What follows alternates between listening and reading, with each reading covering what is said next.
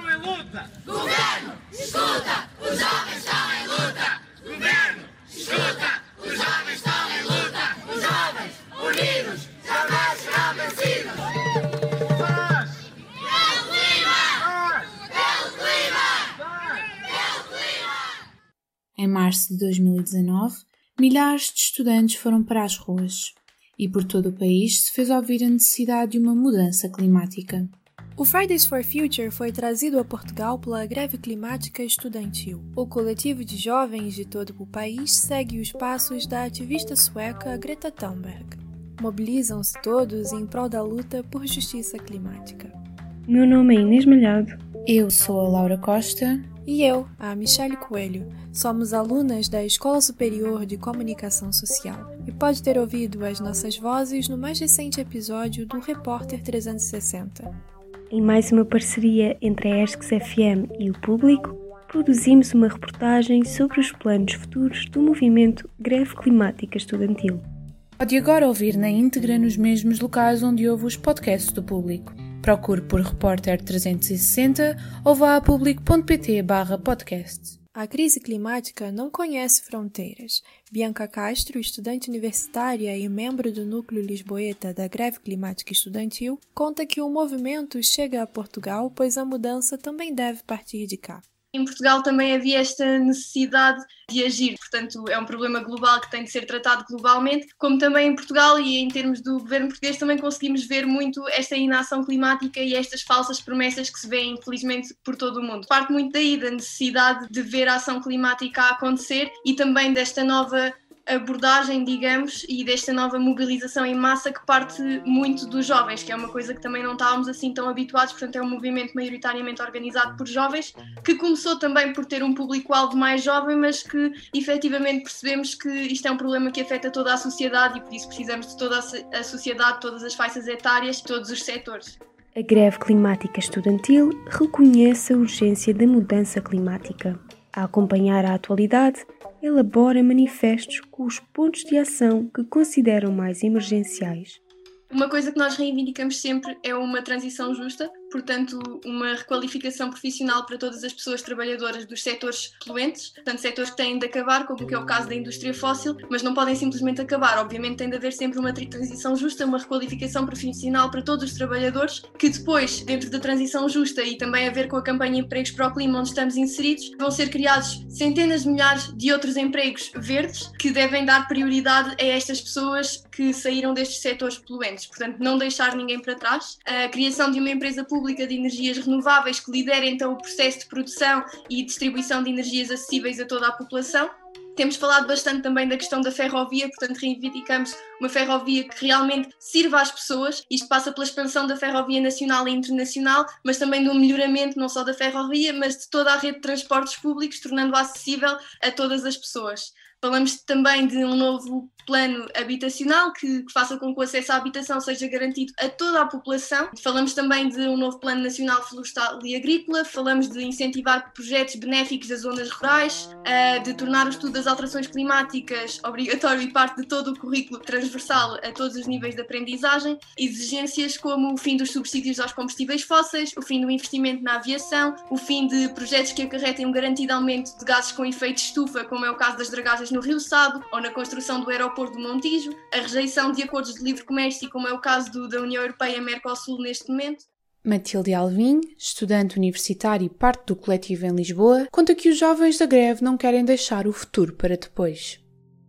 Com a greve em específico, acho que a questão da Central de Sines, que era o encerramento antecipado da Central de Sines, não podemos dizer que foi uma vitória, porque apesar da Central ter sido encerrada dois anos antes do que era previsto, vários trabalhadores foram deixados na rua, então não foi bem uma vitória, porque nós reivindicamos a transição justa com requalificação dos trabalhadores, mas um tempo antes da greve haviam 15 contratos para explorar combustíveis fósseis em Portugal e várias organizações se juntaram em várias campanhas, por exemplo o Climáximo, e no final, o, o ano passado, foi cancelado o último contrato, que era um contrato de gás. Acho que essa foi uma vitória. Com a aproximação de uma nova greve a 19 de março, tentamos perceber o que o movimento havia planeado para a volta às ruas.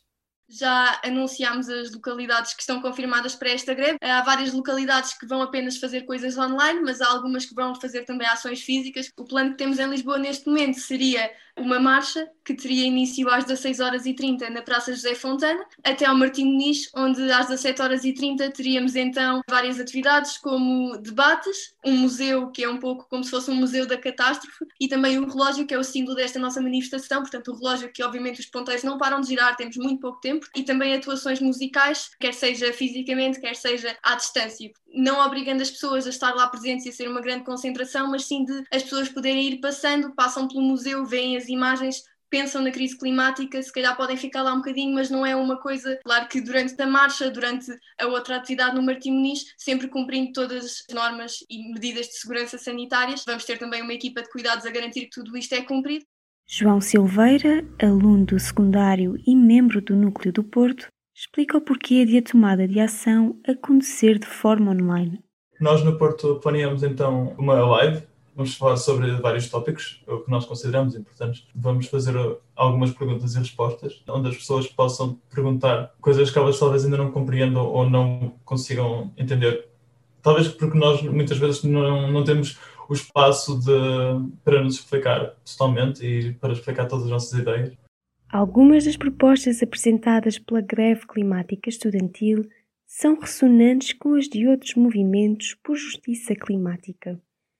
Em 2020, assinaram o um Acordo de Glasgow, onde reiteram os objetivos nós não podemos continuar a aceitar promessas vazias. O Acordo de Paris é mais uma promessa vazia. Foi acordado e, no entanto, nós não, nós não vemos nenhuma ação a ser tomada. Então o Acordo de Glasgow surge como uma alternativa, surge como se os governos não estão a fazer nada, então nós, coletivos, temos que fazer.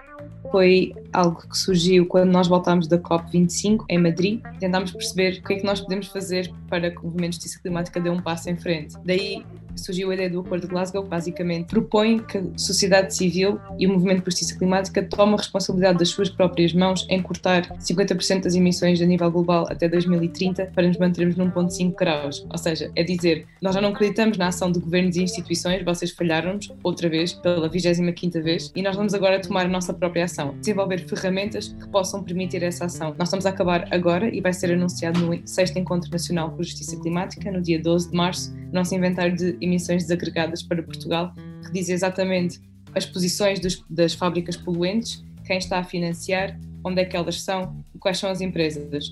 A partir desse inventário, estamos a construir uma agenda climática, ainda é uma coisa em exploração, vai ser um plano baseado no inventário e na premissa de justiça climática global. A nível internacional, temos mais de 120 organizações de 40 países.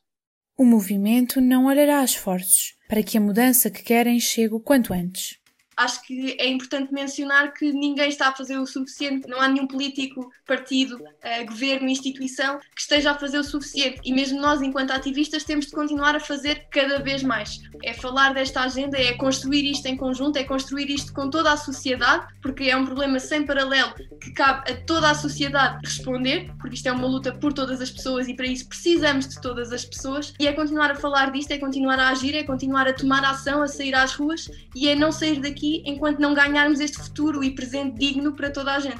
É muito urgente a luta climática, tão urgente como a luta contra a pandemia, não é? Nós sentimos de facto que está a haver uma inação constante.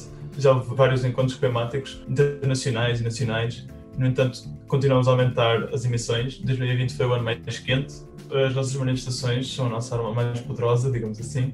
A quantidade de gente que nós conseguimos ter nas ruas em tempos não Covid é de facto muito importante e chama de facto a atenção aos decisores políticos que nós temos mesmo que atuar. Eles continuam a olhar para o lado, mas a certa altura não nos vão poder ignorar e vão ter que fazer alguma coisa. E nós vamos estar cá quando isso acontecer. Esperemos que seja para breve. Do P24 é tudo por hoje. Relembramos que pode ouvir a grande reportagem completa nos mesmos locais onde pode ouvir os podcasts do público. Procure por Repórter 360 nas plataformas de áudio ou vá a público.pt/podcasts. Tenha um bom dia. O público fica no ouvido.